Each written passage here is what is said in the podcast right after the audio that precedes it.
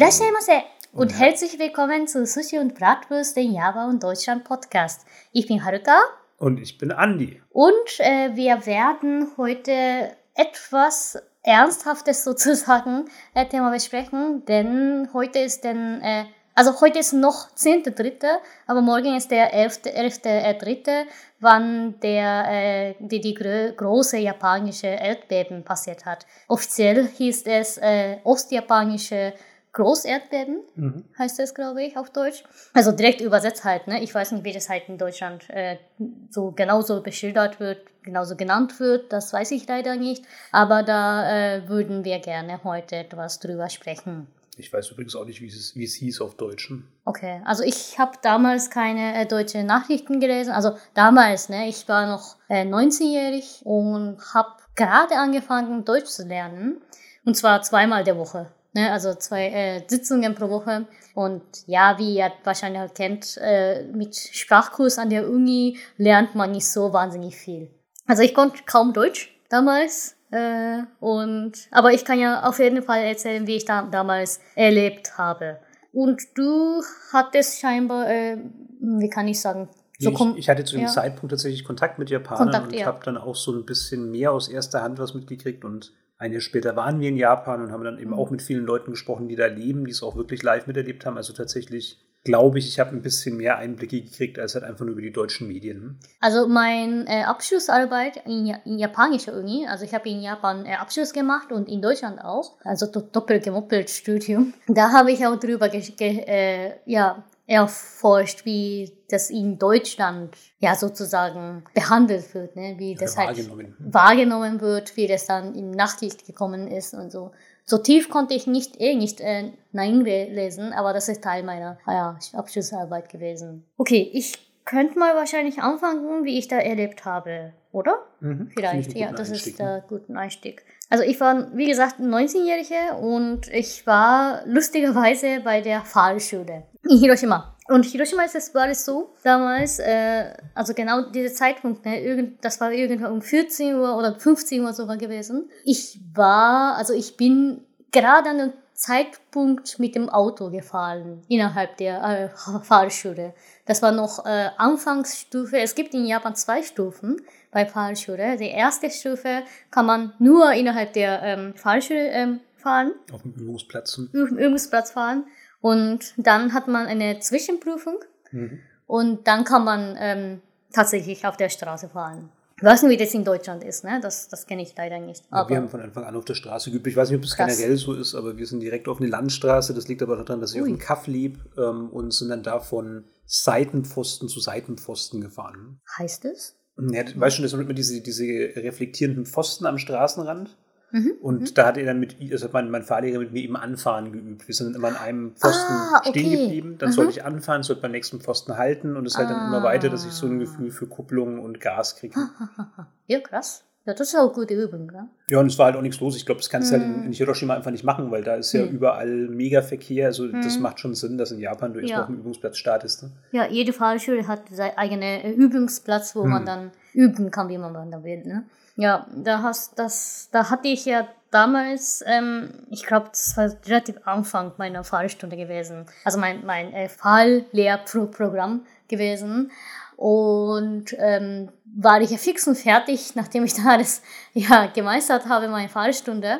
Und ich musste innerhalb zwei Wochen meinen Fahrschein machen. Warum?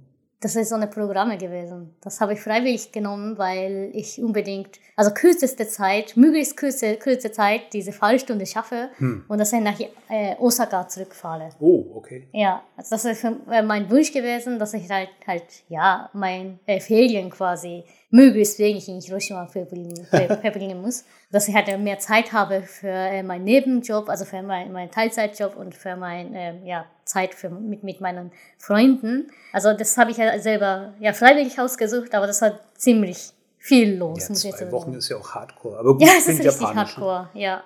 Und zwar das ist ja automatisch, ne? Also das Hm. ist nicht so wahnsinnig schlimm wie, wie ein manuelles Auto. Ich habe nachgeholt später, aber äh, ja genau, also egal. Genau. Und da habe ich dann im, im Auto habe ich gehört, dass es irgendwie Tsunami käme. Für 50 Zentimeter. Okay. Und dachte ich, ja, was ein Schwachsinn, ne? Bis nach Hiroshima. Bis nach Hiroshima. Das wusste ich ja Ah. gar nicht. Also damals, ne, ich habe ja Sirene gehört. Ich habe ja gehört, dass es 50 Zentimeter Tsunami gibt. Und dachte, was ein äh, Tsunami? Das ist ja gar kein Tsunami, ne? 50 Zentimeter, das ist ungefähr mal, weiß ich nicht, äh, äh, ja, Beinehöhe. Und damit kann man halt gar, gar nicht verlieren.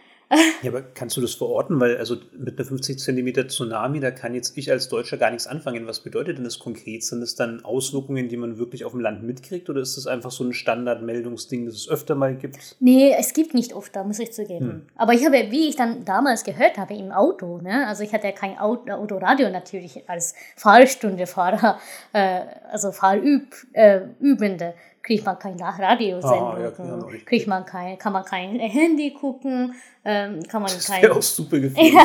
ja, was weiß ich. Also es gibt ja halt Leute, die eben, äh, während man, da, man dann äh, bei Ampel steht, irgendwie Handy guckt und so, ne? Das Das ist in ja Deutschland auch. voll verboten. Darf man nicht? Nee. Das ist gut.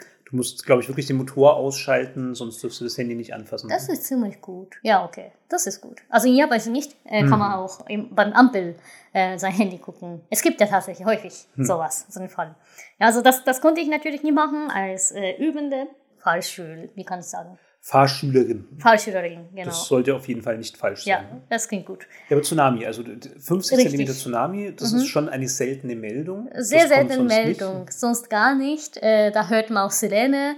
Und ich habe, also damals habe ich wirklich fast so, ja, nicht satirisch, sondern so, so lustig gefunden, ne? ehrlich gesagt. An einem Zeitpunkt, muss ich zugeben, ich dachte 50 Zentimeter. Was soll man damit anfangen? Ne? Also das ist ja, wofür gar nichts. durchgesagt? Also, was ist denn der Zweck von so einer Durchsage? Das ist, also damals bei dem Durchsage haben sie schon mitbekommen, dass es in Tohoku in äh, West, äh, Ostjapan richtig schlimme Tsunami gab. Für zwei, zwei Meter und sowas. Aha. Drei Meter, zwei Meter. Und da haben sie ja quasi so eine, als Pflicht auch, ähm, so Tsunami-Warnung auf äh, ganzen Okay, Japan verteilt. Das Hiroshima war nur 50 Zentimeter gewesen. Ja, ist ja eh mega krass, wenn man sich die Distanz vorstellt. Hiroshima ist ja Ja. ewig weit weg. Ja, muss ich mir jetzt überlegen. Also zwischen. Du sprichst, ich google. Ja, okay. Also zwischen Hiroshima und Tokio dauert mit Shinkansen vier Stunden. Ne? Äh, da muss man halt wahrscheinlich ungefähr rechnen, dass es 1000 Kilometer ist. Ne? Weil Shinkansen fährt ja 300 Kilometer, ungefähr, wenn es halt schnellster ist. 800 Kilometer, ach krass, okay. Okay, aber das ist wirklich heftig. Das ist also echt heftig, In 800 ja. Kilometern Distanz, also ich weiß nicht, ob Fukushima wirklich direkt am Epizentrum gelegen ist, aber es muss auf jeden Fall Mhm. sehr nah dran gewesen sein. Und dann in 800 Kilometer Entfernung immer noch eine Tsunami von 50 Zentimeter Höhe, Mhm. das ist heftig. Ja, ja, das ist richtig heftig. Sorry, jetzt habe ich dich wieder unterbrochen, aber das wollte ich Nein, einfach nein, gerne nein, wissen. alles gut. Ja, und dann bin ich in die äh, Fallschule zurückgekommen, habe ich jetzt dann äh, zum ersten Mal Fernseher geguckt. Das ist natürlich nur äh, Nachrichten über diese große Erdbeben. Da stand äh, Erdbebenniveau 7 äh, und das, das habe ich vorher nie gesehen, wie Ja. ich gesagt. In mein, um mein Leben, ich habe bisher nur fünf gesehen. Ja, kannst du das mal verorten für die Leute, die eben noch nicht vielleicht selber in Japan waren oder vor allem nicht längere Zeit? Wie es, was ist denn, was haben denn Erdbeben da für einen Stellenwert? Wie häufig hat man denn solche Mitteilungen, Warnungen etc.? Ohne Ende eigentlich. Mindestens Dauernd. einmal pro Monat kriegt man solche Meldungen. Diese äh, Warnung kommt erst nach dem, äh, wenn diese äh, Erdbeb Erdbebenniveau mehr als drei ist. Also je mehr, desto größer ist es. Ne? Und äh, es ist, es ist ja ein bisschen anders als Magnitude, heißt es denn. Ich glaube, das ist ein internationaler Begriff, äh, wie groß, äh, wie äh, groß die Energie ist für Mhm. Erdbeben. Das ist, was ich dann jetzt meine, ist Erdbebenkeitsniveau, Niveau, Erd Erdbebenniveau in Japan. Das gilt nur in Japan. Aber Also Japaner, Skala. also so ein eigenes Skala. Ja, aber in Japan, also Japaner kann ungefähr schätzen, wie schlimm es ist. Mhm. Ja, also bei, wie ich dann erlebt habe, äh, das Niveau 5, äh, da ist, gab's, äh, da ist ein äh, Riesenloch gebaut in äh, einem Park. Also das, das quasi äh, so ergeben. Okay, also nicht Erdbeben. gebaut, weil da könnte man meinen, so, es ist ja, eine nee, nee, Baustelle, gebaut ist sondern also es ist, entstanden durchs En- Erdbeben. Entstanden, richtig. Ah, okay. Ja, das wird Fuck. entstanden. Ich glaube, ein paar Regale sind kaputt gegangen bei uns äh, daheim. Nicht Regale kaputt gegangen, sondern unser Kommode, also innerhalb der Kommode gab es ja äh, paar äh, Teller und so, Geschirr. Es ist kaputt gegangen. Ah. Das ist ungefähr fünf. Bei vier, also 4,5 war das, ähm, das habe ich ja direkt überlebt, also äh, äh, erlebt. Bei dem fünf habe ich nicht selber erlebt. Mhm. Äh, da war ich ja in, äh, in Shimane, mein, ähm, bei meinen Großeltern, mit meinen Eltern. Also die haben ja auch nicht erlebt. Äh, bei 4,5 habe ich erlebt. Ähm, da ist die Schule komplett, sind, sind alle Schule komplett zugegangen, hm. weil keine, keine Zug gefallen sind. Und ein, äh, ich glaube, Junior High Schüler, also der, der, äh, ein Gymnasiast, der ist gestorben ja. äh, bei Kombini, weil der Regal irgendwie schlecht hingekippt ist bei ihm. Ist ein Regal erschlagen worden. Erschlagen wurden, ja, scheinbar. Shit. Ja. Also so ist es ja vier bis fünf. Ne? Also kein Riesenschaden, aber das wirkt ja schon. Ne? Ein Riesenloch im Park ja, und äh, äh kaputte Teller im Kommode, kaputte Regale. Das könnte ja passieren bei hm. äh, 4 bis 5. Aber 7, also es gibt nur bis zum 7. Also die höchste Stufe. Höchste Stufe. Und mehr als 7 wird nicht gemessen. Hm. Einfach mit diesem Skara. Das kann man noch nicht. Und so wie ich dann verstanden habe, ist ja bei äh, Tohoku, also bei, äh, wir Japaner sagen ja halt Tohoku Daishinsei, also Tohoku Großerdbeben oder Higashi Nihon, West, äh, Ostjapan. Tohoku heißt ja auch einfach bloß Nord Nordosten. Nordostjapan im Nordostjapan. Und es gibt ja so Tohoku Chiho, ist äh, eigentlich Ostnorden, ne? also halt andersrum. Ja, also äh, in der Übersetzung, ja. In der Übersetzung, ja. Ja, aber äh, also deshalb, also es gibt ja so eine äh, Region, äh, Region, die äh, Tohoku heißt. Das ist ja äh, Ost-Norden-Region in Japan. Äh, Wie Norddeutschland zum Beispiel. Also so ungefähr kann man da, Ostdeutschland, Westdeutschland, kann man da ungefähr. Äh, Wobei Ostdeutschland und Westdeutschland ist schwierig, weil das hat ja so, eine politische, einen politischen ah, okay. Das hat ja gar nicht so viel mit der, mit der wirklichen ah. geografischen Lage zu tun. Ah. Es gibt ja in Westdeutschland auch Parts, die im Osten liegen. Mm, mm, mm. Also ich würde sagen, Norddeutschland passt ganz gut, weil ja. das ist eben wirklich die nördliche Region von Deutschland und mhm. genauso ist Tohoku eben echt die nordöstliche. Ja, ja, richtig. Also nordöstliche. Und das hat ja irgendwie sehr abstrakte äh, Namen. Ne? Also die andere äh, Region, äh, Region bei, wie bei zum Beispiel bei uns Chugokjiho. Hm. Ja, das ist halt äh, Mittenland heißt es, ne? Also das, das bestammt aus der Edo-Ära, glaube ich. Ja, oder Kyushu, so eine neuen Insel. Das hat mich so irritiert. Oder sowas. Als ich das zum ersten Mal gelesen habe, habe ich ja. gedacht, was, warum nicht ja, China? Was? Hm. Ja, stimmt Was hat das denn mit China zu tun? Weil Chugoku heißt eben wirklich so das, das Land der Mitte. Ja, ja. Und es ist auch die japanische Übersetzung von China. Und wie ich ja. dann in Hiroshima unterwegs das war, das Gleiche. Chugoku Ginko gab es dann zum Beispiel. Ne? Ja, die, die Chugoku Bank. Ja. Und ich habe mir gedacht, hä, eine chinesische Bank in Japan, was ist so kaputt?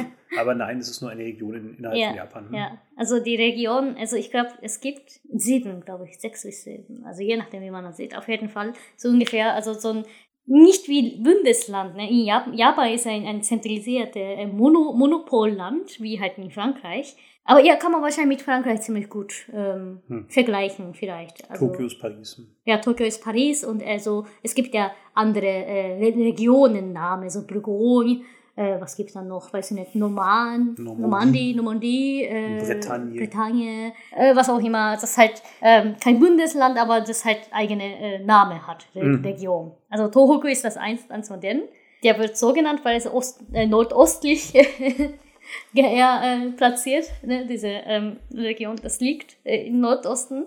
Deshalb hat man da halt quasi Toku. Und danach ist das Erdbeben benannt, weil es im Prinzip die am stärksten betroffene richtig, Region war. Richtig, ja. Danke, Rede. Kürzer singen eigentlich. Ja, richtig, ja, das wird ja. Ich finde es schon wichtig, weil, weißt du, also Tohoku, einfach um zu wissen, warum kommt der Name überhaupt zustande. Ja, und das war, damals war äh, schon Tsunami längst vorbei es gab bestimmt irgendeine Meldung, äh, wie dies, diese Großeltern gab. Ne? Weil diese Niveau 7, das haben wir bisher nie gehört, muss ich zugeben. Also hm. kann sein, dass halt in, in äh, Hanshin Awaji bei den westjapanischen Erdbeben solche gab, aber ich auf jeden Fall nie gehört solche. Ja, nur weil ich das gar nicht weiß, wie waren denn die anderen großen Erdbeben? Also das in Niigata und das in Kobe? Die Niigata war 6,5, glaube ich. Krass, die waren also echt geringer, ja. das war mir gar nicht bewusst. Ich glaube schon. Also Kobe, Kobe war auch sechs oder sowas. Hm. So wie ich, so wie ich mitbekommen habe, kann sein, dass ich, dass ich eine falsche Erinnerung habe. Ich war noch irgendwie zweijährig oder dreijährig, deshalb, ja, ja ich weiß es nicht so wahnsinnig viel drüber. Aber bei Tohoku weiß ich äh, relativ gut, weil damals so eine Sensation war, so eine riesen Nachricht, dass es, ja, also sieben doch möglich ist. Und sogar eigentlich mehr als sieben, wenn man dann nennen kann, das sind 7,5 oder 8, hm. wenn es mehr als dieses Skala gäbe. Ne? Sie konnten nicht das messen, weil es ja einfach zu, zu stark war. Ja, Wahnsinn. Das ist richtig krass. Ne? Und davor, also vor, vor, kurz vor dem, äh, vor dem Erdbeben, gab es eh irgendwie äh, Skala Niveau 6 oder 5 äh, beim, am Meer in Tohoku. es gab ja eben. Und das war halt quasi schon so eine äh, Vorerdbeben Hm. gewesen. Also wenn man nach danach quasi ja ruhig überlegt und ruhig erforscht hat, scheinbar das war so eine äh, Vorerdbeben, bevor diese Schlimme, richtig Schlimme gekommen ist. Hm. Ja. Und da war ich ja richtig schockiert, ne? Scheiß. Also das, da habe ich ja auch äh, diese äh, ja, Realaufnahme über Tsunami gesehen. Hm. Und da dachte ich mir so, oh Gott, was passiert? Was passiert da jetzt? Und dann, äh, kurz nachdem diese Tsunami gekommen ist, gab, kam ja diese Meldung, dass die äh, äh, Ato- Atomkraftwerk äh, in Fukushima eben kaputt gegangen ist. Aber das war ja wahrscheinlich zu dem Zeitpunkt auch noch gar nicht klar, wie Das war gar nicht klar, ne, würde. gar nicht, komplett. Also das war, ja, also das, da konnten wir die Information bekommen, Hm. auf jeden Fall. Aber wir wissen ja nicht, was da richtig passiert ist, Ja. was da genau passiert ist. Keine Ahnung eigentlich, ja. Das kam bei uns auch erst ganz spät irgendwie. Also Hm. erst war es wirklich einfach nur die Meldung vom Erdbeben und dieses ganze Fukushima-Ding. Hm. Das war dann erst so ganz vage. Da hieß irgendwie, ja, da wäre wohl irgendwie ein Risiko oder so. Und dann hat man auch immer so ganz schlecht aufgelöst, so Bilder von den Kühltürmen gesehen. Hm. Aber bis dann da wirklich sich das ganze Ausmaß gezeigt hat, das Ja. hat ewig gedauert. Ja. Eigentlich was äh, die Zeitpunkt, äh, der Zeitpunkt, wann diese Schlimme, äh, ja, ist ja kein Unfall mehr, ne, eigentlich. Ich glaube, es heißt Aber- off offizielle Havarie, bilde ich mir ein. Hm, okay. Also es war dann wohl dieser Zeitpunkt, zu dem dann wirklich radioaktives Material ausgetreten ist. Mm, mm, mm. Ja, also das war 12.3. gewesen. Also viele Leute aus äh, Fukushima, die sagen äh, nicht äh, 3.1., also da äh, liest man halt japanische, äh, also da zählt man japanische äh, Jahreszeiten oder so Monatszeiten andersrum wie in Deutschland. Ne? Deutschland wird ja erstmal Tag genannt und dann Monat genannt und dann Jahr genannt. Mhm. Japan Jahr, Monat und Tag. Ja. Und ähm, wir nennen halt diese äh, Erdbebentag San Ichichi 311. Mhm. Ne, also, äh, dass halt diese Erdbeben passiert ist, am 11.3. Viele Leute aus Hiro äh, Fukushima, besonders in der Nähe von diesem ähm, Atomkraftwerk, äh, nennen sie äh, 312, Hm. ne, 12.3., wie das halt passiert ist, dass äh, für sie richtig schlimm war, sie dann quasi betroffen haben. Bedrückend, ja. Ich, ich habe ja Mhm. auch Bilder gesehen. Also das Problem ist, man weiß ja gar nicht, wo man anfangen soll. Ne? Ich, habe, ich erinnere mich noch an die Bilder von der, von der Tsunami, die halt übers Land schwappt. Das war unglaublich. Das war Ja. einfach, also ja, war überhaupt nicht nachvollziehbar für Ja, mich. Ich für konnte mich es gar auch. nicht verorten. Ja. Und dann ging es ja erst richtig los. Und das war wirklich. Ja, was auch noch für uns äh, noch betreffend war, also ich meine, bei uns ne, in Hiroshima gab es ja eh nichts. Ne, in, bis in Osaka gab es äh, Erdbeben zum dritten Grad. Hm. Ne, bei dem äh, japanischen Skala dritten Grad, das ist relativ schlimm.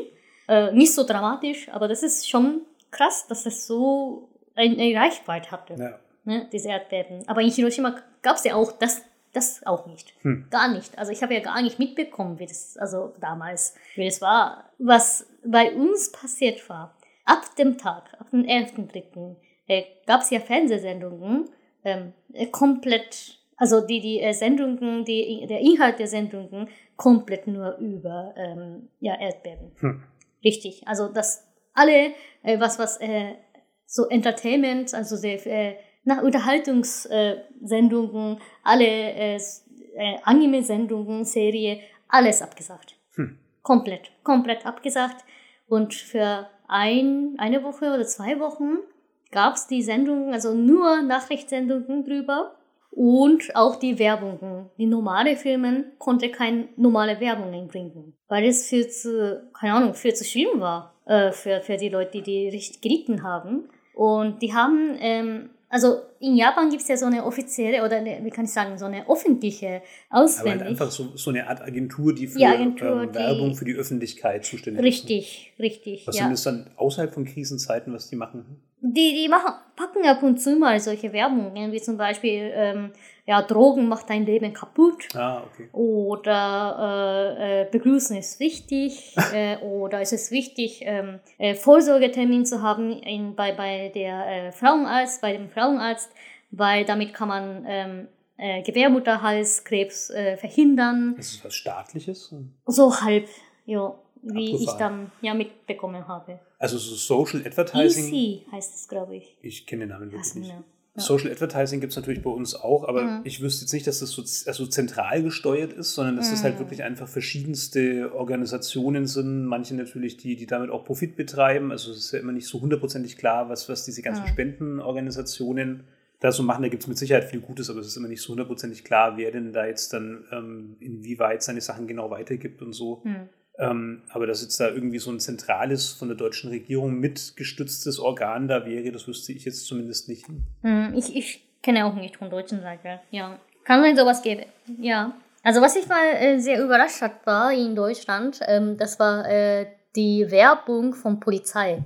Ja. Dass äh, jemand durch äh, Drogensucht verstorben ist oder sowas. Ne? Das heißt, äh, bei, bei äh, Bus, Bus, Bus, jetzt ja. mal, auch im Bus. Da habe ich zum ersten Mal gesehen. Das gibt es ja in Japan zum Beispiel nicht so. Ne? Die Bundeswehr macht auch viel Werbung, also auch wirklich teuer produziert. Ich glaube, die hat ja einen eigenen. YouTube-Kanal und Stimmt, so. ja, Hm. ja. Und was gibt ja auch, das, äh, diese ehrenamtliche Arbeit gibt es ja auch, ne? Ja, Ja. aber das sind halt dann auch doch private Organisationen, Ja, also keine staatlichen Sachen. also solche machen diese eine Firma, die ähm, so eine offizielle Werbung macht. Und wann nutzt man solche Werbungen am meisten? Natürlich diese Katastrophenfall. Hm. Ja, wann man äh, keine normale Werbung mehr bringen kann, dass man dann doch irgendeine Zeit äh, gefüllt kriegen muss, ne?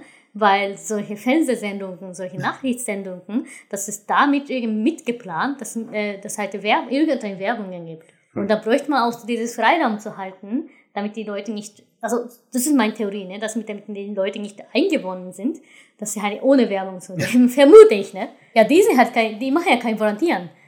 Ja, das wirst du jetzt nicht wissen, aber wie ist denn das dann mit den, mit den Werbeeinnahmen, die dann dadurch den Fernsehsendern verloren gehen? Schon, ne? Schon krass. Ich glaube, da, da fließt ja schon Geld. Hm. Vermute ich. Ja, ansonsten ist es richtig schlimm, ne? Ja, weil das Fernsehen ist ja immer noch eine Rieseninstitution und Ja, damals ja. war es das noch viel mehr in Japan. Ja, zehn Jahren. Und ja. da müssen ja Werbeeinnahmen in Milliardenhöhe flöten gegangen sein in dem Bestimmt. Zeitraum. Bestimmt. Ja, krass. Ja, aber die, also das ist halt schlimm in Japan, ne? Also wenn man einmal solches hat, da hat man auf jeden Fall so, solche Atmosphäre, darf man keine normale Fernsehsendungen machen, darf man keine normale Fernsehwerbungen machen.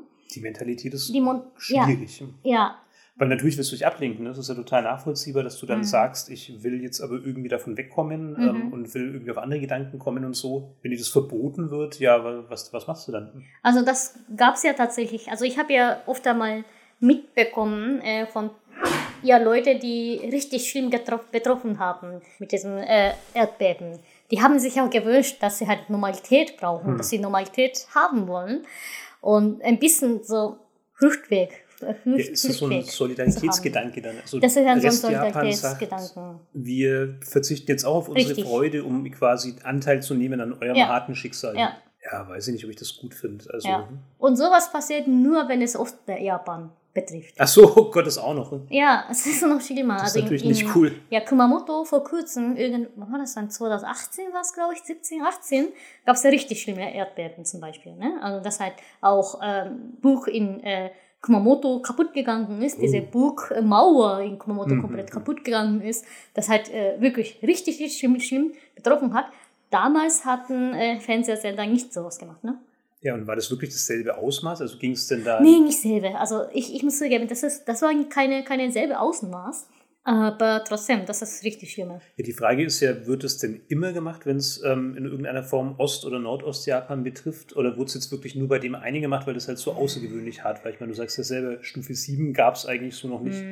Also vielleicht Mm. Ja, hat es nicht wirklich was sein. mit Ostjapan. Würde ich jetzt hoffen, weil es wäre schlimm. Ja, aber wie das Japani äh, westjapanische Erdbeben gab, ne? Also das Osaka-Erdbeben. Ich weiß nicht, wie das in Deutschland. Also 1997 war es, glaube ich. Ja, das habe Ja. hab ich natürlich nicht mehr noch nicht bewusst mitgekriegt. Und damals kam ja äh, Fernsehsender aus Tokio mit äh, Hubschrauber. Die haben ja gemeint, das schaut ja wie wie Onsen-Stadt, Ja. weil es so geraucht hat. Okay, das ist aber das ist ein sehr Also erstaunlich schlimm. taktloser Kommentar. ja, also Von japanischen Von Reportern. japanischen Reporter. Der, der aus Tokio. Ja, da merkt man, die Kluft zwischen Ost und West, die gibt es auch in Japan Ja. und die ist da offensichtlich auch stark. Mhm. Ja, blöd. Also ähm, ich, ich will jetzt gar nicht deine Reihenfolge durcheinander bringen, aber was mich halt total interessieren würde, du kannst ja gerne sagen, wenn du eigentlich weiter, äh, anders weiter vorgehen willst, was hat sich denn dann verändert? Also was hat sich denn so verändert im Alltag? Jetzt erstmal unmittelbar danach. Das wäre meine erste Stufe. Ja, ja, da haben Japaner quasi Anteil gezeigt. Also Japaner hatten gezeigt, ja, schau mal, wir sind dabei, wir sind äh, bei euch, äh, was da passiert. Also einerseits äh, gab es äh, riesen Stromausfall. Hm. Und zwar planmäßig mäßig Stromausfall, Ausfälle in Tokio, weil äh, diese Fukushima Erd, äh, ne, äh, Atomkraftwerk, das hat ja schon einen riesen Anteil gehabt, mit, hm. äh, wie sie halt äh, Strom produziert haben, wie sie halt nach, nach Tokio äh, gebracht haben. Also was in Fukushima, also in äh, Nordostjapan äh, produziert ist, dieser Strom, das fließt nicht in Nordostjapan, hm. fließt hm. nach Tokio. Ja. Ja. Es ja, ist klar, auch schlimm Tokio braucht einen Haufen Strom. Ja, Tokio braucht einen Haufen Strom. Was haben sie gemacht? Sie haben ja quasi äh, Atomkraftwerke, äh, zwei in Fukushima und mehrere in woanders gebaut und quasi ja, liefern lassen. Ja, was passiert danach, nach dem Fukushima? Äh, da haben sie alle Strom, also alle äh, Atomkraftwerke abgeschaltet, um ja, was weiß ich, weiß ich, um äh, Sicherheit zu zeigen, um Anteil zu zeigen, um zu checken auch, ob das alles in Ordnung ist, ob das, als wenn es nochmal solche Erdbeben käme hm. und wenn es nochmal solche Tsunami käme, und was macht man da? Hm. Um solche äh, Plan, alles zu planen. Ja, ihr weißt ja wahrscheinlich, also auch in Deutschland wird, äh, werden, glaube ich, alle Atomkraftwerke äh, zugeschaltet, also ausgeschaltet nach dem Fukushima und zwar richtig lang, also ziemlich lang haben das ausgeschaltet. das hat nichts mit Stromausfällen zu tun gehabt, sondern das war halt dann wirklich nee. einfach nur anders, da kam ja. der Strom woanders her. Ja, kam, man, kam, kam ja Strom woanders her, aber da hat der Mer die Merkel ähm, entschieden, okay, dann machen wir das nicht mit. Hm. Ne, das machen wir nicht mehr. Ne, also das hat ja ziemlich lang gedauert, bis er nochmal äh, ja, hochgefahren ist, die hm. Atomkraftwerke. Das Ähnliches, das Gleiche hat in Japan passiert. Und was passiert? Äh, in Tokio, äh, die kommen konnten nicht mehr äh, klarkommen mit äh, geringer Strom, hm. mussten sie quasi äh, planmäßig äh, Strom ausschalten. Und da haben sie äh, gesehen, okay, äh, Strom ist ja sehr gering, jetzt gering. Und gleichzeitig müssen wir äh, ja Anteil haben. Da müssen wir zeigen, äh, wir, wir, wir sind bei mit euch, mit ja. euch richtig hat locker vier Monate so gedauert, bis sie in die Normalität gekehrt ist. Obwohl in Tokio nicht so groß Riesenschaden gab in Ginza, also es gibt ja auch so Doku, äh, Dokumentationsfilm äh, drüber, dass in Ginza, in, in Großviertel äh, in Tokio komplett Strom ausgeschaltet hm. ist in der Nacht. Und also ich, wir, Familie, waren an einer Zeit, also drei Monate, zwei Monaten, drei Monaten nach dem Erdbeben nach Tokio gereist. Ja, weil mein Vater so eine Konferenz hatte hm. in Tokio. Äh, und meine Schwester war relativ klein und ähm, wollte unbedingt zum äh, Disneyland in hm. Tokio. Es war nichts los. Ja, was, was in Disneyland unglaublich ist in Japan, also da ist immer was ja. los, immer. Hm? Ja, uns war das der Golden Week gewesen. Also sogar noch die Hauptreisezeit. Hauptreisezeit, also wo halt Japaner richtig lange Zeit Pause nehmen konnte, also halt gesetzliche Feiertage. Hm. Also locker eine, eine Woche äh, dauert. Eine Woche Urlaub. Wow. wow. Das ist total ja. lange. Das ist richtig lang. Ja, wie gesagt, mein Vater hat äh, Konferenz und wir hatten, ich hatte Schulferien und meine Schwester hat ja keine Schule. Wie mein, mein Bruder gemacht hat, weiß ich nicht mehr. Ich weiß nicht mehr damals. Ja, also auf jeden Fall, wir waren, ähm, ich und meine Schwester waren in äh, Disneyland. Meine Mutter war auch dabei, äh, um zu beobachten, Kinder. Hm. Ne? Also, und ja, das war also wirklich nichts los. Hm. Ne? Also das gab, also Disneyland war schon längst offen. Und die haben ja, ich muss sagen, also die haben richtig richtig mitgearbeitet mit Fukushima, wie, also mit, mit äh, äh ostjapanisch Erdbeben. Am äh, 11., 12., wie äh, Tokio da nicht nach Hause zurückkommen konnte, weil alle Züge äh, stopp, gestoppt wird, weil alle Taxis ausgebucht ist, weil sie kein Auto haben hm. und sie halt wirklich nicht mehr rausgehen, äh, weggehen konnte. Die haben äh, quasi alle Möglichkeit für sie ja angeboten. Ne? Sie haben ja das, äh, also Disneyland selber aufgemacht, dass die Leute, dass die Leute übernachten konnte, dass die Leute Nahrungsmittel haben konnte, dass die Leute äh, sichere, ja, ein sicheres Gefühl haben konnte an dem Tag. Ne? Trotzdem haben die Leute eiskalt einfach so gelassen, also hm. weil, es, weil man das äh, ja, Trauer zeigen musste. Ja. Ja, ich, ich weiß nicht, das ist halt wahrscheinlich einfach ein Mentalitätsunterschied. Ne? Also Wahrscheinlich. Ich tue mich auch schwer, das zu begreifen, ähm, aber wahrscheinlich war das halt wirklich in dem Moment ein, ein ernstes, großes Richtig. Anliegen zu signalisieren. Ja. Ähm, gut, also auch wenn wir nicht voll betroffen sind, wir Mhm. haben zumindest Anteil an der ganzen Geschichte, indem wir jetzt dann halt, ja, aus, aus, auf unsere Fäuste klingt total komisch. ich ich finde es auch schwer nachvollziehbar. Ich lache jetzt auch nicht, weil ich die, die Sache lustig finde, sondern ich lache halt einfach, weil ich mich wirklich schwer tue, Worte dafür zu finden. Das Ja. Ist schon für mich, muss ich ehrlich zugeben, in meinem beschränkten ähm, westlichen Gemüt ist es tatsächlich schwer, ähm, das nachzuvollziehen. Ich, wenn, wenn ich jetzt versuchen würde, mich in ein Opfer hineinzuversetzen, dann würde ich mir natürlich nicht wünschen, dass jemand vor mir Spaß hat. Also, dass, dass ich jetzt in meinem Leid sitze Hm. und direkt unmittelbar vor mir sind die Leute und feiern Party, das würde ich selbstverständlich nicht. Mhm. Aber darum ging es ja nicht. Insofern Ja, bin ich eigentlich. mir nicht so sicher, ob das jetzt wirklich was geholfen hat. Aber was Hm. weiß ich, also zum Glück Ja, war ich in das ist jetzt Situation. zweitrangig, ne? Ja. Ja. Ob das wirklich geholfen hat oder nicht, das ist ja eher, das ist nicht wichtig. Ja. Wichtig ist, dass Komisch, sie ne? das Gefühl haben, vor allem, dass sie das äh, von den anderen Leuten nicht krit- kritisiert werden. Eher, darum geht es ja. Also meinst du, die verzichtet haben Die verzichtet wollten? haben wollen. Ja. ja, das ist ja ziemlich groß in Japan, ne? dass, Mhm. dass dann im Prinzip so die Gesellschaft sich selbst überwacht. Also dass dann in der Gesellschaft jeder Einzelne so ein bisschen guckt, hält denn sich jeder an, an die Etikette sozusagen. Mhm, ja. Das, das Gleiche hat ja in Corona passiert, ne? Mhm. beim Corona-Krise passiert. Also nach japanischem Grundgesetz darf man keine solche Maßnahme haben wie in Deutschland. Also keine Ja, Lockdowns. oder Lockdowns und so, das, das geht einfach, das ist äh, verboten. So. Das darf nicht staatlich verordnet Nee. sein. Ne? Nee, das darf man nicht. Was japanische Staat gemacht hat, war, sie haben darum gebeten. Oder so eine Art Empfehlung. Empfehlung, ja, das ist besser, ja, stimmt. Die haben Empfehlung ausgesprochen. Was haben Japaner gemacht? Die haben mit diese, diese Empfehlung gefolgt. Hm. Einfach so, ja, okay. Für Deutsche unvorstellbar. Ne? Also Ausgangs, wie kann ich sagen, Ausgangs Selbstbeschränkens äh, Empfehlung oder so, so in Richtung, ne, Geistsicher kann man da sagen, ne, dass man selber irgendwie darauf achtet, dass man selber äh, daheim bleibt. Also auf jeden Fall, wie das halt Corona angeht, ich finde das gar nicht okay, wie, wie in Japan lebt. Also, dass halt einfach so Normalität weitergeht. Ich meine, ja, klar, also das, es gibt ja Mentalität in Japan, ne? wenn, wenn es gesagt kriegt, also Empfehlung kriegt, dann macht man halt so halt mit. Aber auf der anderen Seite gibt es ja halt so Züge, die halt ohne Ende gefüllt ist. Hm. Ja, und also Masken tragen sie eh alle, aber äh, ob das halt wirklich so ähm, wirkt, das, das weiß halt nie. Allein so ein Pendlerzug zur Rush Hour in Tokio Mhm. wäre ja, nach dem, was wir hier so erleben und was uns hier so gesagt wird, Mhm. wäre das ja der ultimative Infektionsherd. Also rein Ja. theoretisch steigt da einer ein und dann ist der ganze Waggon infiziert. Hm. Maske hin oder her. Ähm, aber wie gesagt, das ist jetzt nur meine Wahrnehmung, meine subjektive Wahrnehmung von der Drastizität, wie die Situation hier geschildert wird. Mhm. Nur, wir haben ja auch das Gefühl, dass nicht jeder einen Test machen kann in Japan, der einen Test machen will. Ne? Also, oder dass viele Ja, Leute es auch kostet einfach. ja auch Geld. Ne? Ja, aber viele Leute ähm, werden vom Krankenhaus abgewiesen, Ja, wenn ja. sie sagen, hey, ich äh, habe Fieber, ich habe grippale Symptome, ich bin mir nicht sicher, ist das Mhm. Corona, soll ich vorbeikommen? Heißt es eher so, nö. Mhm. Und ganz viele sagen halt auch ähm, sofort von selbst, okay, jetzt bin ich unsicher, na, dann schaue ich jetzt nicht in der Arbeit mal, wie es mir den Tag über geht, sondern bleiben sie eh sofort daheim. Also Mhm. Ja. vielleicht sind das ja schon die Maßnahmen, die da, dafür sorgen, dass, dass das Kann alles ein sein. bisschen mehr in Schach gehalten Ja, wird. Naja, Das ist ja egal. mit Zurück dem zum Sozialdruck. Ja, genau, ja. Ja, zurück zu Erdbeben.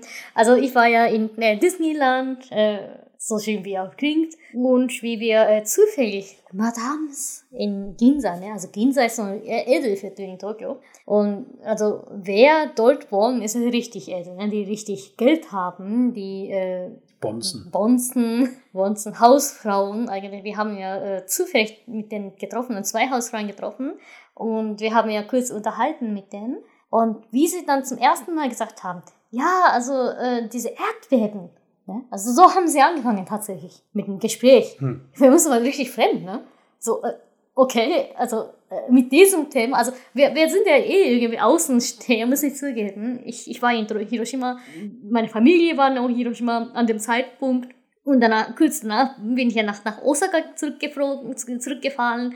Aber es ist auch kein, keine so riesen Problem gewesen für uns in Osaka, da, also in Westjapaner. Und da hatten wir einfach keine diese, diese äh, Themen, äh, dass man dann äh, damit anzufangen. Hm. Wir, wir trauen auch nicht damit, das, damit anzufangen irgendwie.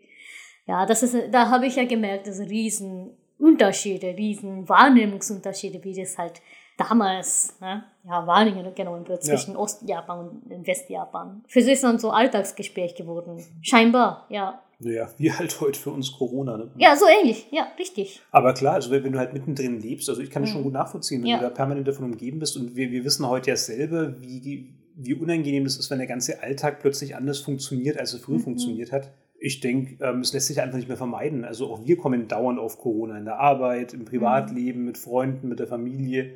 Ganz einfach, weil alle Sachen, die du mit, mit all diesen Leuten, all diesen Situationen machst, ja immer in irgendeiner Form beeinflusst sind. Und Mhm. schon allein, um Klar. überhaupt durch die Situationen quasi im Konsens zu kommen, musst du ja ein paar Sachen klären, die du sonst nicht klären müsstest. Also Mhm. kann ich verstehen. Ja. Wie hast du denn damals erlebt? Ja, ich war damals ähm, in meinem zweiten Jahr ähm, in meiner Arbeit, in der ich jetzt noch arbeite. Ähm, und da haben zwei Freundinnen eines guten Freundes dieses Podcasts, der Erik, von dem waren eben zwei Freundinnen ähm, im Prinzip in der Stadt, wo ich auch gearbeitet habe. Und das war irgendwann in der ersten Woche, bilde ich mir ein, nach dem Erdbeben. Mhm, Also wirklich okay. nah dran. Mhm. Die sind ähm, auf jeden Fall, bevor das Erdbeben ähm, sich ereignet hat, sind sie nach Deutschland gekommen und haben dann auch in Deutschland davon erfahren. Und das ist natürlich Mhm. relativ heftig. Ne? Also die Mhm. kamen schon auch aus dem Tokioter Raum, beziehungsweise es stimmt nur halb. Eine von beiden kam aus Nagoya, die andere aus, Ah, okay. aus dem Raum Tokio. Mhm. Und waren dann halt schon, schon im Ausland und natürlich waren dann auch so ein bisschen verunsichert und hat die ganze Reise so ein bisschen überschattet, ist ja klar. Und die haben halt dann so berichtet. Ne? Also wir haben uns da getroffen, relativ kurz nach dem Erdbeben. Natürlich wussten die jetzt auch nichts aus erster Hand, weil sie hatten es ja zum Glück verpasst, ähm, aber haben halt dann ganz viel natürlich geredet mit ähm, Familie, Freunden und so und waren schon auch eher so aus ähm, Ostjapan, Nordostjapan und dementsprechend ähm, waren dann halt auch die Leute stärker betroffen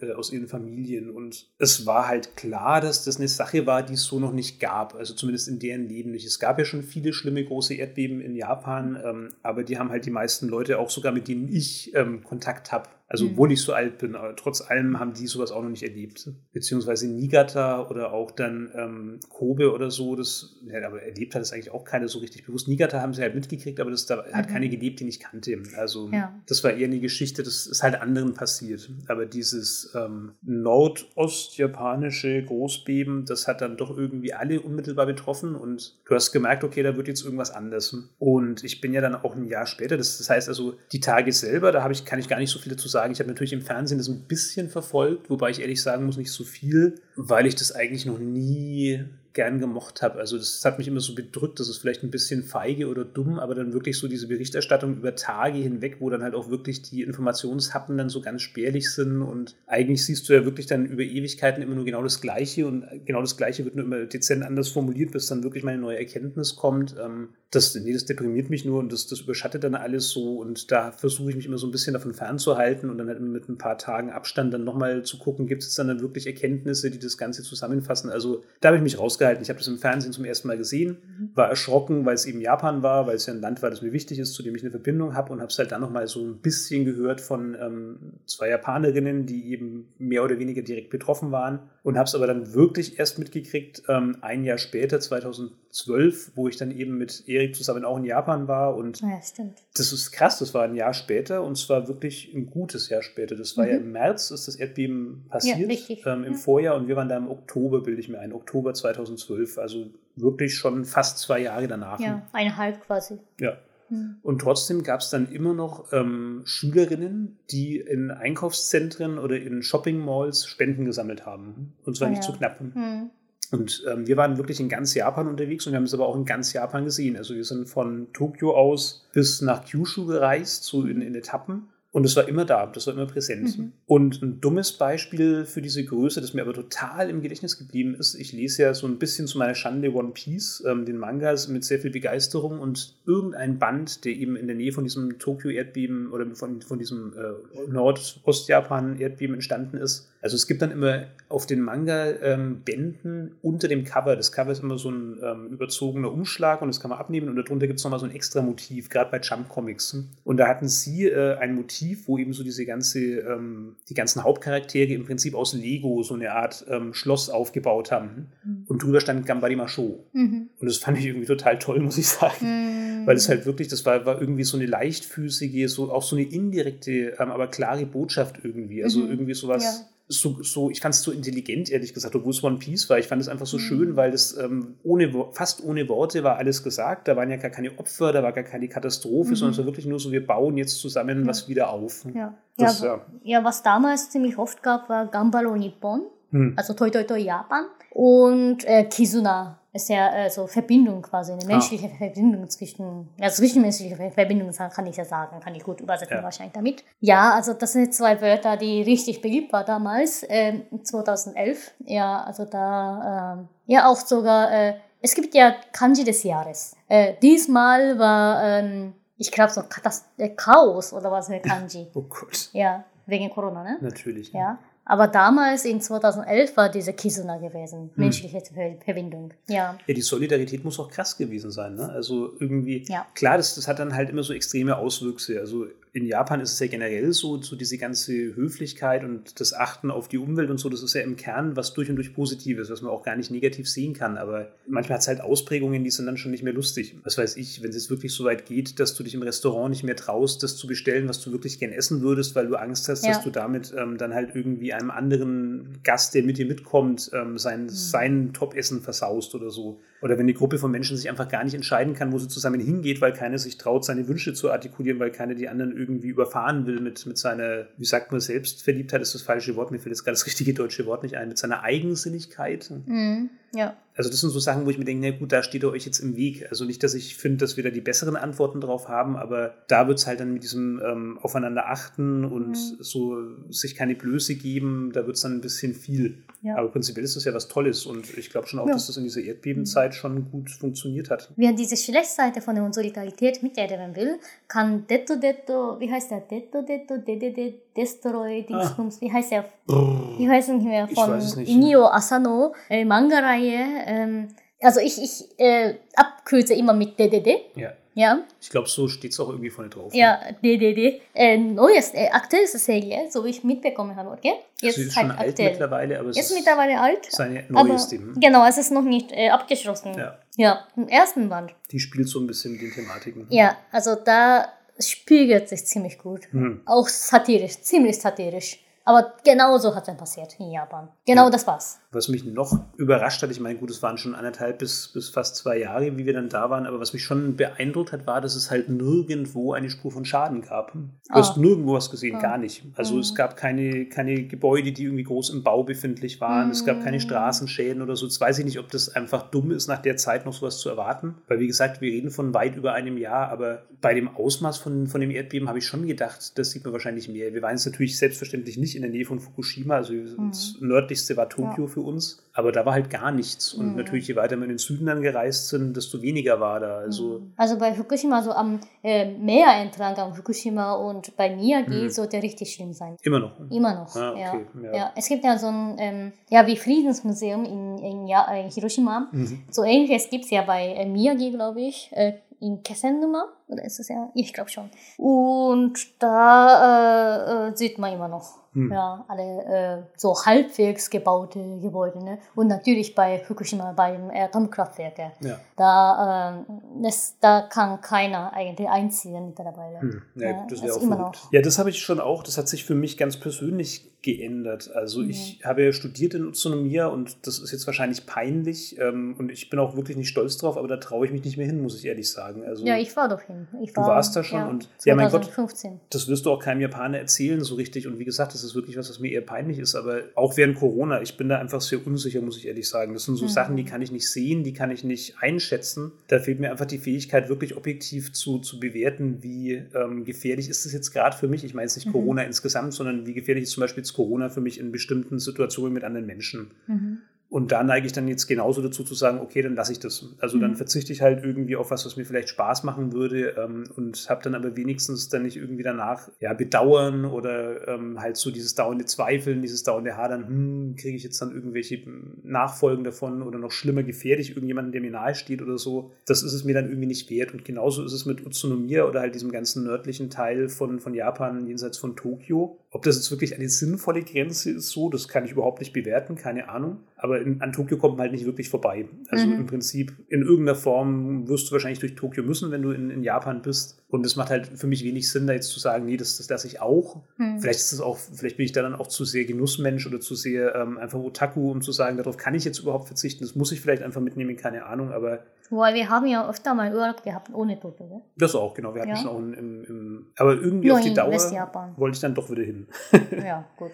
Ich auch. Ja, weiß ich nicht. Also auf jeden Fall, da habe ich Schiss. Also das muss ich sagen, bis heute bin ich mir da einfach nicht sicher, weil man weiß ja, wie, wie lange sich das Zeug hält. Ähm, das wird sich ja noch halten, wenn, wenn wir schon nicht mehr da sind. Und ja, also auch da denke ich mir, das ist es mir nicht wert. Hm. Irgendwie blöd, irgendwie schade. Wie gesagt, nichts, worauf ich stolz bin, aber das ist für hm. mich zumindest eine, eine riesengroße Veränderung ähm, hinsichtlich Japans, dass ich da einfach kein gutes Gefühl habe. Ich glaube, jetzt wo ja hier auch schon alles so vor die Hunde geht, würde ich es vielleicht nochmal anders bewerten. Ähm, aber zumindest vor Corona war das wirklich so für mich so ganz klar, diese Haltung, nö, also das, dem möchte ich mich nicht aussetzen. Hm. Also bei mir ist es andersrum. Ne? Also natürlich, wenn äh, nach, dem, nach dem Erdbeben, also auch äh, mit Solidaritätengefühl, äh, auch mit äh, wahrscheinlich auch Mitleid sozusagen, hm. vermute ich. Ne? Es gab ja Riesenkampagne über Tohoku. Und da hat, hatte ich natürlich Lust drauf. Ne? Da gab es ja richtig viele Sendungen, ähm, TV-Sendungen, die darüber erzählen, ja, das und das und das gibt es ja immer noch, äh, noch, noch äh, äh, Tohoku, das und das und das ist traditionelles Essen. Und da habe ich einfach Lust drauf. Ne? Also da, da, ja, ich bin richtig gern dabei, ehrlich gesagt. Ja, das wenn war für ich mich Gelegenheit abgefahren. habe also wie ich dann 2012 da war, gab es zum Beispiel in nahezu jedem Kombini immer Sonderangebote von ja. Obst aus ähm, Fukushima. Fukushima. Wo ich mir auch so gedacht habe, ja, das ja, weiß Gürke ich aus Fukushima zum Beispiel. Äpfel das ist habe ich ganz viel gesehen. Hm. Ist es aus Fukushima? Ich bilde mir ein, ich hoffe, Krass, ich sage nichts Falsches, okay. aber also das wirklich in Kawasaki, in, in mhm. dem Kombini, gab es mhm. eben wirklich dann so eine kleine Styroporkiste. Ja, sie haben, sie haben eine riesen Kampagne gemacht. Ja. Ne? Also sie haben ja auch ein Sonderangebot ge äh, gestellt. Die waren billiger. Ja. Also, also weil normalerweise ist Obst und Gemüse in Japan wirklich exorbitant teuer. Also mhm. wirklich gerade im Verhältnis zu Deutschland. Ich weiß nicht, ob es in Deutschland vielleicht auch einfach sehr billig ist. Also auch in mhm. Frankreich kostet sowas ja viel mehr. Stimmt. Aber ähm, in Japan ist es gleichbleibend auf sehr, sehr hohem Preislevel. Mhm. Und da war dann wirklich gerade 2012, hat uns eine Bekannte aus, aus Japan erzählt, ja, also wenn du jetzt aktuell sparen willst, dann kaufst du aus Fukushima. Ja. Ja, das war eine Kampagne gewesen. Ja. ja. Ich habe ja auch so einen Reis aus Fukushima gekauft. Mhm. mhm. Ja, weil es ja wirklich war und das halt richtig gut geschmeckt hat auch. Ja, ne, und weil du gefragt hast, wie habe ich das erlebt? Also, äh, man weiß es ja schon, an, an so einem kleinen Deutschland-Rand komme ich nicht vorbei. Ähm, das habe ich bestimmt auch schon in einem anderen Podcast gesagt. Also, was für mich halt wirklich so, so ein, ein Tiefpunkt war ähm, für uns Deutsche insgesamt, war, wie man dann gehört hat, dass halt wenige Tage nach Fukushima in Deutschland die mhm. Geigerzähler ausverkauft waren. Wo ja. ich mir schon gedacht habe, puh, ja. okay, also. Ja, das habe ich auch mitbekommen. Das ja. ist jetzt nicht cool. Hm da, ja, also das, das wäre mir sehr unangenehm gewesen, muss ich sagen, jetzt da so einen Geigerzähler zu kaufen, weil, also wer will denn noch weiter weg sein von der mhm. ganzen Sache? Und man muss sich halt auch einfach überlegen, was das für ein Signal aussendet. Ne? Also wenn man jetzt als Betroffener wirklich da direkt an der Katastrophe sitzt, ähm, eh schon alles verloren hat, ähm, sein Haus nicht mehr beziehen kann, seinen Job nicht mehr ausüben kann, in irgendeiner Turnhalle sitzt, man kennt ja die Bilder, ne, wo dann eben wirklich in irgendwelchen ähm, Rettungsräumen dann eben unzählige Menschen auf engstem Raum zusammengepfercht waren. Hm. Ja, noch schlimmer, seine eigene Familie verloren ja, hat und eigene Kontakte alles ja, ja. verloren hat und so. Ne? Das hat ja richtig häufig passiert. Dein Leben liegt in Trümmern, du überlegst dir gerade, wie es weitergehen soll und im schlimmsten Fall kriegst du dann noch mit übrigens ähm, in einem Land in 10.000 Kilometer Entfernung, da sind jetzt gerade alle Geigerzähler ähm, ausverkauft, weil die Leute Angst haben, dass sie sich mit euch verstrahlen. Da muss ich sagen, ja, das, das ist also nicht, nicht sehr cool. Wobei das von japanischer Seite eher, hm, wie kann ich sagen, nicht sympathisch, aber das hat also verständlich wahrgenommen. Ne? Da ist ja von, von unserer Seite her, äh, haben wir also ein äh, Verständnis gezeigt, weil äh, das halt äh, wegen, wegen Tschernobyl, das halt in Deutschland richtig schlimm passiert ist. Ja, das, das, ja, wissen wir auch und da ja, haben wir eigentlich, also wir haben das nicht als, ja, kann ich sagen, übel ja gut, das heißt ja. jetzt aber du als ähm, Westjapanerin. Hm? Muss ich ja sagen, ja stimmt schon. Also ich kann ja halt nicht anderes sagen. Ja, ja klar, aber ich, ich frage mich halt, ja. also das will ich dir auch gar nicht vorstellen. So Gesamteindruck, wie ich da mitbekommen habe. Also du würdest sagen, generell die Japaner. Generell die Japaner, okay. also haben so verstanden, okay, das ist ja Trauma von Chernobyl und das ist schon verständlich dass es so geht. Gut, muss ich jetzt ehrlich sagen, die Komponente habe ich so gar nicht gesehen. Also natürlich würde ich jetzt nie jemandem vorwerfen, wenn er halt einfach, ja. wenn er ein echtes Trauma mit sich rumträgt, na gut, dann ist es ein bisschen schwierig, ihm das, das vor, vorzuwerfen. Das habe ich aber so mhm. einfach nicht gesehen, muss ich ehrlich sagen. Ja, ja besonders in Bayern, ne? das, das hat ja am meisten mitbekommen, wie das halt damals war hm. bei Tschernobyl.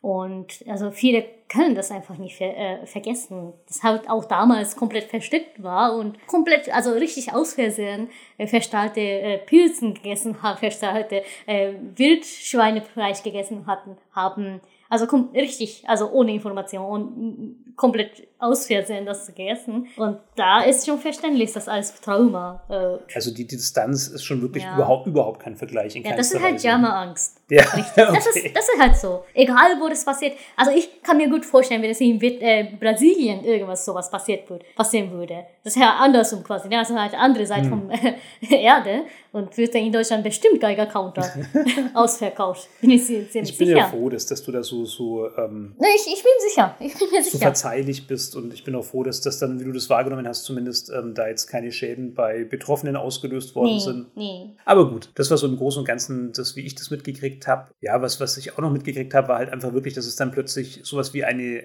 eine Bürgerbewegung in Japan gab. Das habe ich mhm. davor auch nie so wahrgenommen und ich glaube, das war auch Teil ja. deiner Arbeit. Das ist sehr ungewöhnlich. Plötzlich gab es Demonstrationen, plötzlich ja. sind Menschen auf die Straße gegangen, haben mhm. gegen Atomkraft protestiert. Das ist in Japan undenkbar ja. gewesen bis dahin. Mhm. Ich weiß nicht, was ist denn davon noch übrig heute? Nix. Okay. Ja, vergiss es. Vergiss es. Verlaufen. Auch wer, ne, wer solche äh, Geschichte mitfolgen will, äh, liest mal DDD von äh, Inyo Asano. Hm. Da hat er richtig gut ge gezeigt, also äh, beschrieben, wie das halt damals war. Also auch, ich sage auch satirisch, ne? Also dass der Autor sieht es sehr eigentlich dumm, vermute ich. Aber da habe ich gefühlt, dass es ziemlich gut alles gespiegelt. Also mhm. damals, was damals tatsächlich passiert ist. Ja, und das, das kann ich eigentlich richtig gut nachvollziehen. Da muss ich auch mal weiterlesen. Das habe ich so noch gar nicht betrachtet. Also ich sage erste Wand. Also auf dem, auf dem zweiten Wand äh, wird es ja wieder was anderes. Okay. Aber erste Wand, da hat er auf jeden Fall ja quasi beschrieben, wie das war den Spiegel auch, vorgehalten. Ja, ja, auch das Problem komplett anders ist. Ne? Bei DDD äh, kommt ja halt außerirdische Lebewesen, äh, aber in der Realität halt das ja Fukushima gewesen. Ja, es gab auch noch einen anderen Manga von jemandem, der wohl als Helfer, als freiwilliger Helfer dann auch bei Fukushima ah, ja, unterwegs stimmt. war. Da, hast du ja gelesen, ne? Einen Band davon habe ich gelesen. Ja, das ja. Problem war halt, also wo jetzt dann Amerikaner wahrscheinlich, also oder Hollywood, wenn die jetzt sowas mhm. angehen würden, dann wäre das halt mit viel Dramatik, mit viel Pathos, mit viel Action. Ja das kann man jetzt verurteilen und man hätte vielleicht sogar recht. Ähm, aber ja, ich muss halt ganz, ganz ähm, peinlicherweise zugeben, dadurch wird es halt auch wesentlich angenehmer zu, zu lesen oder zu konsumieren. Und dieser Fukushima-Manga, ja, der war halt sehr nüchtern, extrem sachlich. Mhm. Ähm, ja. Wirklich so eine ganz trockene ähm, Faktenaufzählung. Stimmt. Und gut, das, also wahrscheinlich spricht das jetzt auch nicht besonders für mich, wenn ich da halt jetzt mehr das Spektakel ähm, erwartet habe, aber muss ich zugeben, habe ich in dem Moment. Also ich habe mir da jetzt mhm. halt eher, ich, ich glaube, ich wollte auch gar nicht so nah an die Realität. Da habe ich so ein bisschen gemerkt, so ja, weiß nicht, ob, ob das jetzt wirklich für mich Spaß macht. Also ja, vielleicht, vielleicht ja. war das eine Flucht aus meiner Warte, kann schon gut sein. Also wer Corona-Unterhaltung braucht, ne? Also ja. siehst mal, wie heißt der? Epidemie heißt es, glaube ich. Der, oh Gott. Äh, ja, also das ist aber auch Satire von dir, oder? Nee, nee, also das, das fand ich ziemlich gut. Was richtig erstaunlich ist, diese Serie stammt aus dem, äh, aus, also, also das wird ja gemacht in 2018 hm. wo halt gar nicht klar war damals, ne? also dass es gar kein Corona gab. Trotzdem haben sie so gut ja, beschrieben, wie das passiert.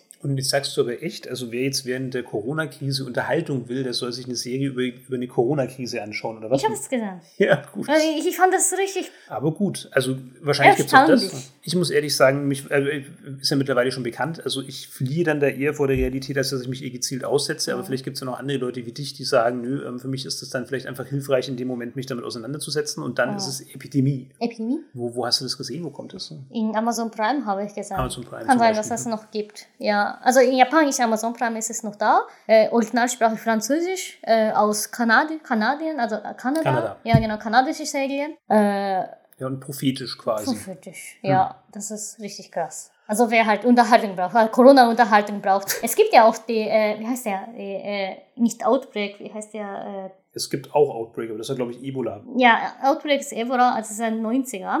Aber in äh, Netflix-Serien gibt es ja sowas. Ah, okay, das kenne ja, ich aber nicht. Ja. Ja, gut, also mein Gott, ich, ich verurteile niemanden. Also wer, ich, ich lese das nicht sehr Wer sich den absoluten Realitätsschock geben will, der hat jetzt hier auch noch einige Tipps gekriegt. Ja. also Epidemie ist eine richtig gute Serie. Hm. Oder Outbreak auf Englisch. Ja, jetzt aber doch mal wieder weg von Corona und zurück ja. zum Erdbeben. Ähm, was würdest denn du sagen, was ist denn heute noch davon übrig in der Gesellschaft, im Verhalten der Menschen?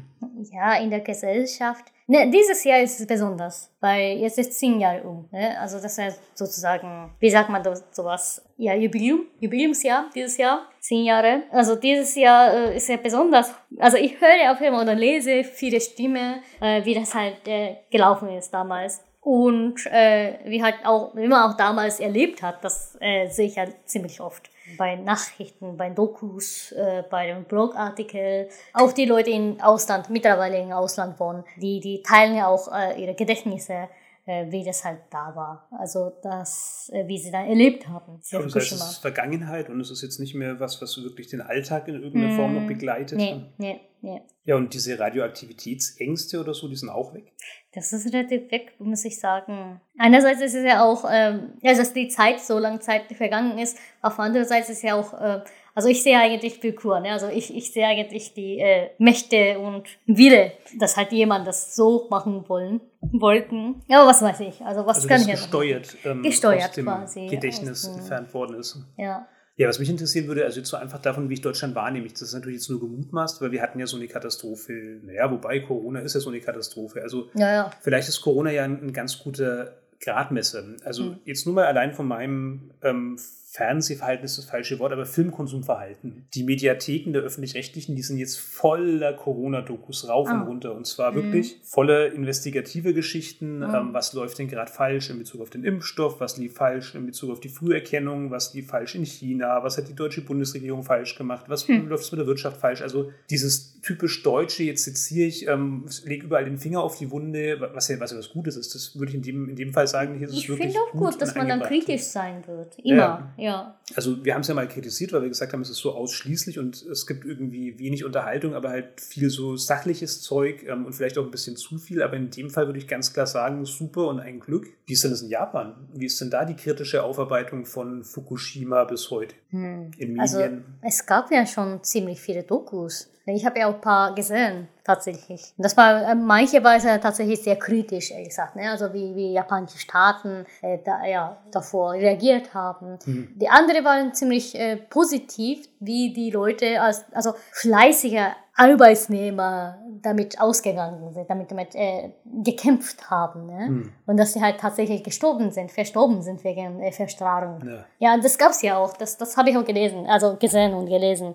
Aber also mittlerweile, äh, vergiss es, es gibt's ja einfach nicht mehr. Ja, weil das ist schon so ein bisschen das deutsche Vorurteil, dass ähm, der japanische Staat solche Geschichten, die eben wirklich die Stabilität gefährden, also auch die Stabilität mhm. in Bezug so auf die, die Staatstreue der Leute, also dass dann vielleicht wirklich plötzlich kritische Stimmen laut werden, dass dann vielleicht wirklich plötzlich die Leute sagen, wie konnte das passieren, warum wurde da nicht viel früher richtiger mhm. reagiert und so, ohne dass ich jetzt bewerten kann, ob das wirklich alles so, so korrekt wäre oder ob die Vorwürfe so korrekt sind. Ich habe wohl schon gehört, dass da von Seiten TEPCO einiges verschleiert worden ist mhm. ähm, und auch wirklich ja. lange Zeit gezögert und gewartet. Ja, ja sogar die äh, Informationen aus der amerikanischen Armee haben äh, viele Japaner gefolgt, da haben hm. Japaner, viele Japaner mitbekommen, also von dem Englischen übersetzt und dann äh, mitbekommen, wie das halt tatsächlich Verstrahlung aussah, weil sie halt noch, äh, ja, korrektiver, noch, noch äh, präzise, genauer, präziser, genau, genauer äh, gemessen haben ja. als die japanische Regierung. Ja, woher kommt denn die große Treue der Japaner gegenüber dem Staat, wenn, wenn bekannt ist, dass da doch ab und zu Dinge... Ob es treu ist, ob es so ein, so ein Gewohnheitsding ist, ob das so ein äh, Gebrauch ist, weiß, das weiß ich nicht, das kann ich hm. mir nicht sagen. Meinst das Brauch, ja eh, oder? Ja, Brauch, hm. das ist ja so ein äh, große Mächte da, das halt mal einfach so folgt. Ja, also so, so merke ich ja bei Corona, ne? Also äh, in Wirklichkeit, wenn man da ruhig überlegt, äh, ob japanische Staat, japanische Staatsregierung irgendwas gemacht hätte, eigentlich nicht. Ne? Also äh, nach dem, also bei zweiten Empfehlung oder zweite quasi selbst Ausgangssperrephase sozusagen. Also meinst du den zweiten Lockdown, die Entsprechung des, die japanische Entsprechung des zweiten Lockdowns?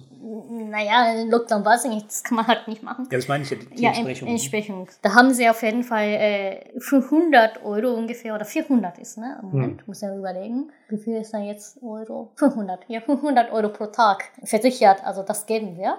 Und bitte machen Sie Ihre Laden um 20 Uhr zu.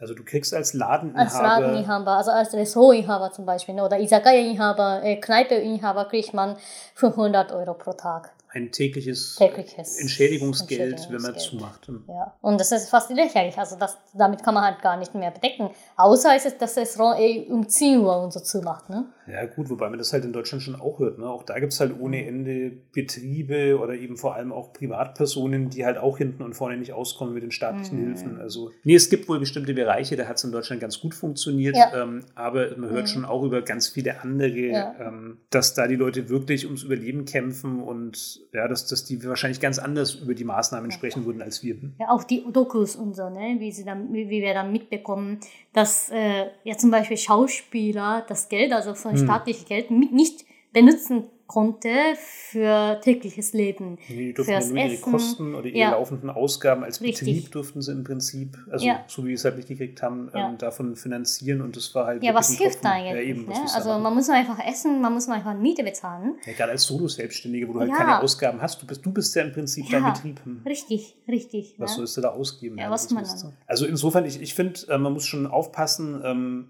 ich kann immer noch nicht bewerten, ob jetzt der deutsche Weg besser war oder der japanische, weil das wird sich erst viel später zeigen. Ähm, aber In zehn Jahren lachen wir uns aus. Genau, Ja. irgendwas in die Richtung. Und man weiß auch gar nicht, ähm, welche Fördermaßnahmen da jetzt wirklich die, die besseren waren. Ich weiß es nicht. Also was du erzählst, klar, das, das klingt schon so, als würde das keine retten. Ähm, Ja. Aber in Deutschland ist es halt auch ganz verschieden. Also ich glaube, manche Mhm. standen dann ganz gut da, andere wurden völlig stehen gelassen. Da gab es, glaube ich, alles. Ja, kann sein. Was ich ja in Japan richtig äh, ja, unfassbar finde eigentlich, ne, im positiven und negativen Sinne eigentlich, ist, dass, dass äh, Restaurant ziemlich alle Restaurant offen haben. Und bei dem zum Beispiel, also in Japan ist ja Sojasauce eh ganz wichtig. Du weißt ja. Hm. Also Andi weiß eh, äh, in Japan, wenn man dann zum Essen geht, dann ähm, normalerweise äh, sieht, äh, hat man dann so, sehr, so eine ähm, Soßenspender, also Sojasoßenspender in, pro Tisch. Ne? Hm. Das bleibt genauso. Wie Ja, da halt gibt es doch sowieso ganz viel pro Tisch. Da gibt es doch dann auch irgendwie Ja. Stäbchen aus einer Box, aus der sich alle gemeinsam nehmen. Ist auch Das noch bleibt so. noch so. Okay, na, das klingt nicht so toll. Ja, also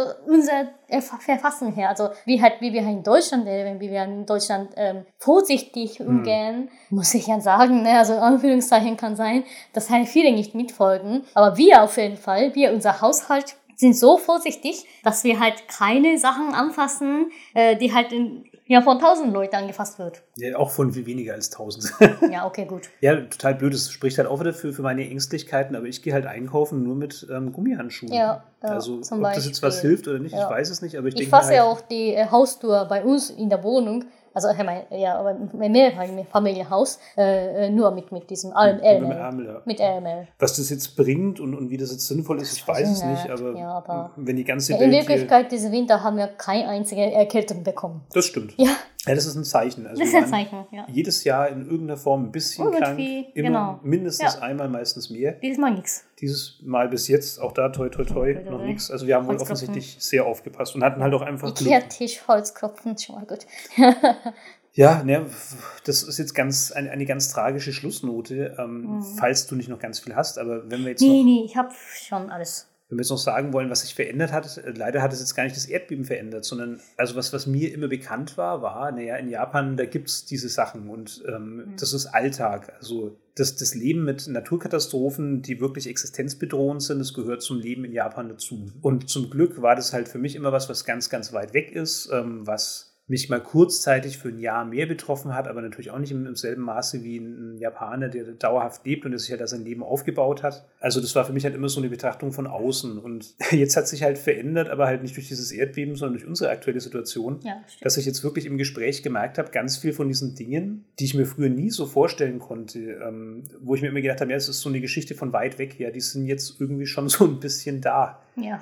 Das ist schon bitter und das hätte ich so 2011 nicht kommen sehen, das hätte ich so 2012, wie ich dann da war, nicht kommen sehen und jetzt auch diese ganzen Jahre bis 2020, also das ist schon wirklich krass, dass, dass man heute ja so, so mit so viel mehr Verständnis, also allein Hamsterkäufe und so, das war ja auch ein Thema im Mhm. Tokio Ja, Raum. stimmt, stimmt. Da habe ich vergessen zu schlimm. sagen. Das war richtig schlimm. Da waren ja auch wirklich ganze Supermärkte leer gekauft und die Regale wirklich Ja, komplett leer geputzt. Und das Ja, hast du dir, schlimmer ist, dass in Tokio daran passiert ist. Ne? Ja. Also hat er weniger mitbekommen hat. Ja klar, also in Tokio daran gab es ja immer noch der fünfte oder sechste Grad Erdbeben. Da muss Hm. ich sagen, das ist ziemlich lang. Und zwar, Ja, diese geplanten Stromausfälle waren da wohl auch ein Ja, Aspekt, so- dass die Leute gesagt haben, so, oh Gott, wer weiß, was das ja. Für Auswirkungen hat, ob dann wirklich Mhm. Vorräte knapp Ja. werden oder so, Ja. weil nicht mehr produziert werden kann. Also ja. Andererseits habe ich ja viele äh, Engagement von den Filmen bekommen, äh, gesehen, Hm. also mitbekommen, wie sie dann äh, zum Beispiel die, äh, ähm, was heißt, Brothersteller äh, Yamazaki Pan, die haben ja äh, LKWs nach, nach Tohoku fahren lassen, Hm. die, die eh irgendwie nach To- Tohoku äh, liefern wollte, also äh, gefahren würde. Und die haben ja quasi zu dem alle äh, Flüchtort sozusagen, ne? also bei äh, zum Beispiel bei Schule, und so Grundschule wird ja oft einmal solche Orts abgestimmt. Also in Japan gibt es ja eh solche Ort, wo man dann sich sammelt, wenn solche Katastrophen passiert ja. sind, so eine äh, Feuer, äh, Tsunami, Erdbeben, besonders Erdbeben. Ich hatte auch damals äh, mhm. in Osaka, ich musste ja immer im Auge halten, in diesem Schule, in dieser Schule oder in diesem Platz musste ich ja hin wenn sowas passiert. Mhm. Und jeder Ball hat den Kopf, dass es ist, so ist. Ja. Da muss man halt einfach hingehen, damit, also sich zu schützen, äh, schätzen, äh, schützen und andere zu schätzen. Und äh, in solchen Ort, da, wo halt äh, besonders Nahrungsmittel braucht, haben sie ja quasi hingefahren, haben sie verteilt. Da habe ich ja die, die Firmenengagement gesehen. Auf andere Seite gibt es ja Leute in Tokio zum Beispiel, die halt ohne Ende was gekauft haben für mhm. sie äh, ohne Ende Wasser gekauft, ohne Ende Nahrungsmittel gekauft, ohne Ende auch Brot, Reis, was auch immer äh, für sich gesammelt. Ja, also da habe ich aber eigentlich, muss ich zugeben, zwei Seiten von Menschen gesehen. Ja, wie halt ja. jetzt auch, ne? Also ja, wie halt auch es Gibt es ja, ja, Firmen, die zum Beispiel, also Brauer, Brauereien, die sagen, mhm. hey, bei unseren alkoholfreien Bieren wird sowieso Alkohol entfernt, mhm. der dann im Prinzip weggeschüttet werden würde. Da machen ja. wir halt daraus Desinfektionsmittel und verteilen es an Krankenhäuser oder Pflegekräfte und so. Also das ist ja zum Glück jetzt in unserer Zeit auch so, dass, dass da doch irgendwie einige Aktionen zu sehen sind, die natürlich auch PR-Maßnahmen sind, selbstverständlich, aber mhm. die nichtsdestotrotz ähm, halt auch was bewirken und positiv sind und ähm, schon so ein bisschen die Hoffnung übrig lassen, dass da halt ähm, nicht nur schlechte Reaktionen ja. dabei rauskommen. Ja. Richtig viele haben auch gespendet, ne? was ja. in Japan passiert. Also das ist sehr selten passiert, was jemand spenden. Aber wenn man dann sieht, also okay, das ist ja Katastrophenfall, da haben wir auch äh, so Windel zum Beispiel, so Babywindel mhm. äh, nach, nach Tohoku geschickt, also nach dem, diese Versammlungsort geschickt und so. Das muss ja richtig viel geholfen haben. Also viele haben leider nicht gecheckt, dass es solche, ja, wie kann ich sagen, besondere Fall, Fälle ist, dass halt viele irgendwie so äh, frische Lebensmittel auch so geschickt haben, dass man halt eh nicht dort essen konnte oder sowas. Das passiert, aber das ist halt nicht böse Eben, gemeint. Das gemeint. Ja, das ist gut gemeint. Aber das hat ja passiert auch. Ja, wie, wie kommen wir jetzt positiv raus aus der Sache, Herr Luca? Weil eigentlich müsste ich jetzt ja sagen, Mensch, 2020, zehn Jahre nach dem großen Erdbeben, erscheinen uns leider viele der Dinge, die wir damals nie für möglich gehalten hätten, plötzlich ja. viel nachvollziehbarer und näher. Ja, aber das will ich gar nicht sagen. Das heißt, nee. das könnte man stattdessen ja. sagen. Gut, dass der Scheiß zehn Jahre hier ist. Ja, ja, also was, also ich habe ja Gelegenheit vor kurzem äh, mit dem, also nicht, nicht reden, sondern mit, äh, wie die Leute denken, ne, also die unmittelbar erlebt haben, diese Erdbeben und Tsunami äh, was sie dann äh, jetzt denken, was sie dann jetzt ähm, äh, wünschen von den anderen Leuten. Die wollen nicht, dass es diese Sache nicht, äh, dass diese Sache einfach verloren geht, also vergessen geht. Hm. Ja, das ist ihre einzige Wunsch scheinbar. Also so wie ich da mitbekommen habe. Ne? Also mein äh, ehemaliger Professor äh, an der Uni in, in äh, Osaka in Japan, der beschäftigt sich mittlerweile ähm, mit Fukushima, weil der hm, hm. selber aus Fukushima kommt. Ach Gott. Ja, genau, der kommt aus Fukushima. Das hast du gesagt, stimmt. Ja. ja. Richtig. Und da äh, hat er so einen riesen Kreis, Kreis gebaut, seit äh, sieben Jahren, acht Jahren. Und äh, der hat ja so ein Seminar, Hauptseminar, Seminar äh, wo man dann äh, hauptsächlich drüber Abschlussarbeit schreibt. Ne? Das ist natürlich sehr sinnvoll und wertvoll, dass hm. er in Osaka sowas macht. Das halt, ja, ich habe ja gesagt, ich, ich komme aus Westjapan, Osaka ist auch in Westjapan. Mhm. Ne? Also viele, es gibt ja natürlich Ambivalenz zwischen Osaka-Leute und äh, Fukushima-Leute. Hm. Ja, oder halt to äh, Tohoku-Leute. Ne? Da, da macht er quasi, der ist Soziologie-Professor äh, und da ähm, ja, sammelt er quasi und erforscht er halt drüber. Ja. So, er erhält quasi das Erbe am Leben. Richtig, hm. richtig. Ja, der selber aus äh, Fukushima kommt. Ne? Und da habe ich dann äh, vor kurzem tatsächlich mitbekommen, also wie die, die, die Leute sich wünschen, wie die Leute ähm, was sie von anderen Leute, äh, Leute aus anderen äh, äh, Religionen kommen, äh, wünschen. Einzige, was sie dann wünschen, ist, dass es nicht verloren geht, dass es nicht vergessen geht. Hm. Ja, also dass es also einfach zum, nicht, nicht zum Vergangenheit geht, sondern dass halt, ja, ab und zu mal erinnert wird, dass halt auch zum, auch Lehrstoff wird irgendwie, dass halt sie auch Gefühl haben können, ja, also was sie erlebt haben, ist es nicht was Unsinn ist. Also das ist nicht, nicht sinnlos. Hat eine Bedeutung, irgendeine Bedeutung. Also das ist ja, was sie dann sich wünschen und das ist auch Grund, warum ich da heute äh, so, so einen Podcast machen wollte, äh, auch mit dir ich glaub, abgestimmt. Das ist so oder so gut, ja. ja. Das ist, glaube ich, so oder so gut, darüber zu ja. sprechen und, und das am Leben zu halten. Vielleicht kann man daraus ja mitnehmen, ähm, dass solche großen Katastrophen ähm, eben doch einfach erinnert werden sollen, dass es gut mhm. ist, ähm, die nicht aus den Augen zu verlieren. Einmal natürlich, um in Zukunft vielleicht ähm, auf bestimmte Situationen anders zu reagieren, vielleicht Anzeichen früher zu erkennen. Ich glaube, beim Erdbeben ist es schwierig, weil es mhm. geht ja dann doch immer sehr, sehr schnell. Ich habe jetzt nicht das Gefühl gehabt, dass da ähm, verpasst worden ist, also zumindest beim Erdbeben und bei der Tsunami, dass da irgendwas verpasst worden ist, was verhindert werden hätte können. Aber wie Fukushima gebaut war, also das, das äh, Kraftwerk oder so, das hat ja durchaus einige essentielle Fehler. Und das ist schon eine Lektion für die Zukunft, dass man halt sagt, sowas macht man nicht mehr. Also wirklich diese Meeresnähe, dieser fehlende Schutz gegen die Gezeiten und so, das wird wahrscheinlich, hoffe ich jetzt mal, in keinem Atomkraftwerk in Japan mehr so passieren. Hm, ja, ja, richtig. Also es war einzig gewesen. Aber Problem ist bei so einem Fall, wenn es einmal passiert ist, das ist schon Schluss. Ja, dann ist es schon ja, zu spät. Das ist klar. schon zu spät. Ja, das ist, das ist schlimm an Atomkraftwerk. Schon. Aber ja. vielleicht können ja dann wenigstens die anderen Länder was lernen. So doof das jetzt für, für Japan ist, aber vielleicht können dann wenigstens wir in Europa mitnehmen. Ähm, mit Atomkraft muss man doch vorsichtiger sein. Und ich habe ja schon das Gefühl gehabt, ja. dass einige Leute, also gut, bei Frankreich, glaube ich, war jetzt kein großer Lernprozess. Das ist ja eh. Das ist ja eh Frankreich.